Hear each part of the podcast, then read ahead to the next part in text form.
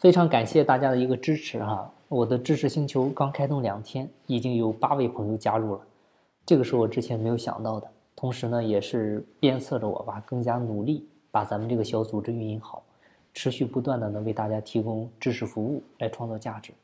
昨天呢，我是在星球群里呢分享了一个股权激励持股架构的一个方案啊，就是通常我们做股权激励的话，理想的顶层架构呢，它是这样搭建的。首先呢，看你的激励主体公司啊，激励对象呢都在入股到这家主体公司里啊，当然了是间接持股。这个时候呢，需要成立一个有限合伙企业，然后主体公司的股东呢就变成了两个，那就是一个控股公司再加一个有限合伙企业。它相当于是两个非自然人股东持股，然后我讲了这个之后呢，就有一位朋友在下面给我留言啊，他问，就是为什么要这么麻烦，还要搞一个控股公司啊？我们知道，像 GP 的话，普通合伙人他百分百控制权，那这样的话，我们只需要成立一个有限合伙企业，百分百来持股下面的主体公司不就好了吗？这样操作起来还很简单啊，只需要这个控制人做 GP 就好了。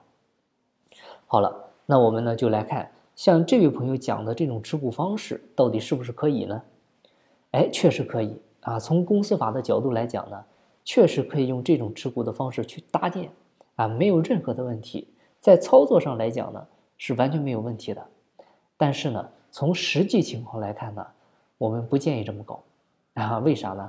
主要是两方面原因啊。第一个呢就是风险层面，另一个呢就是税收层面。首先，我们先来看风险层面。企业股权顶层架构的设计呢，通常最少会设置三层架构啊，就是我们常说的家族公司、控股公司、经营公司啊。而人在哪，股在哪。同时，控股公司的搭建呢，目的也是在经营公司与家族公司之间呢，相当于搭了一层防火墙啊。就是如果经营公司出现风险，它不会直接波及到上面的家族公司。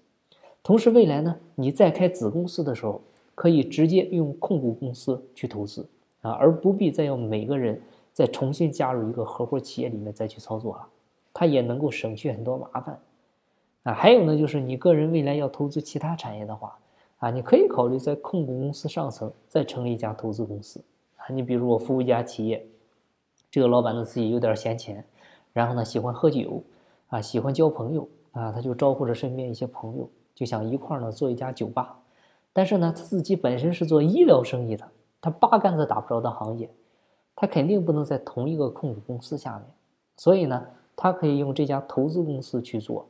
那好了，这些呢其实都是为了规避风险啊。我们再来看下一个啊，就是另一个层面的，就是税收层面的。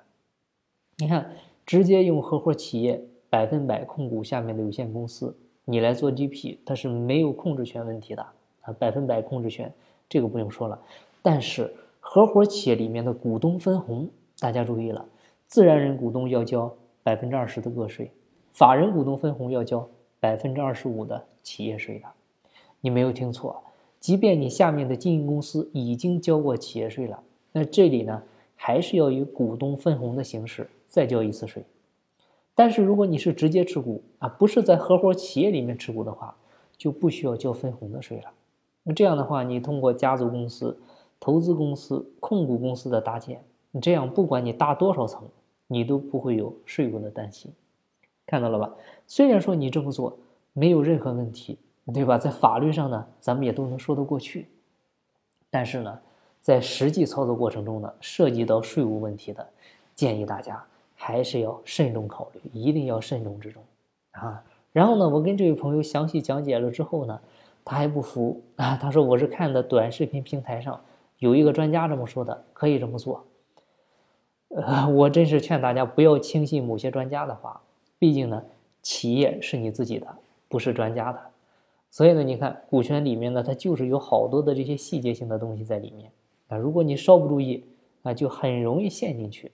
但是呢，有时候怕的就是呢，我们陷进去了，但是呢，自己可能也不知道自己已经陷进去了啊，也还觉得我这么做没有问题，还觉得自己做的挺好，啊，咱们很多中小企业的现状呢，其实也是这样，就是自我感觉非常良好，但是呢，并不清楚危机已经来临，好吧？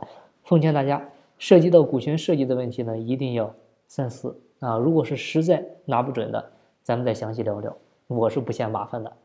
好了，今天的分享就到这儿。有更多股权方面的问题呢，欢迎加入我的知识星球，张翔讲股权，ID 号是幺二幺六零六九五。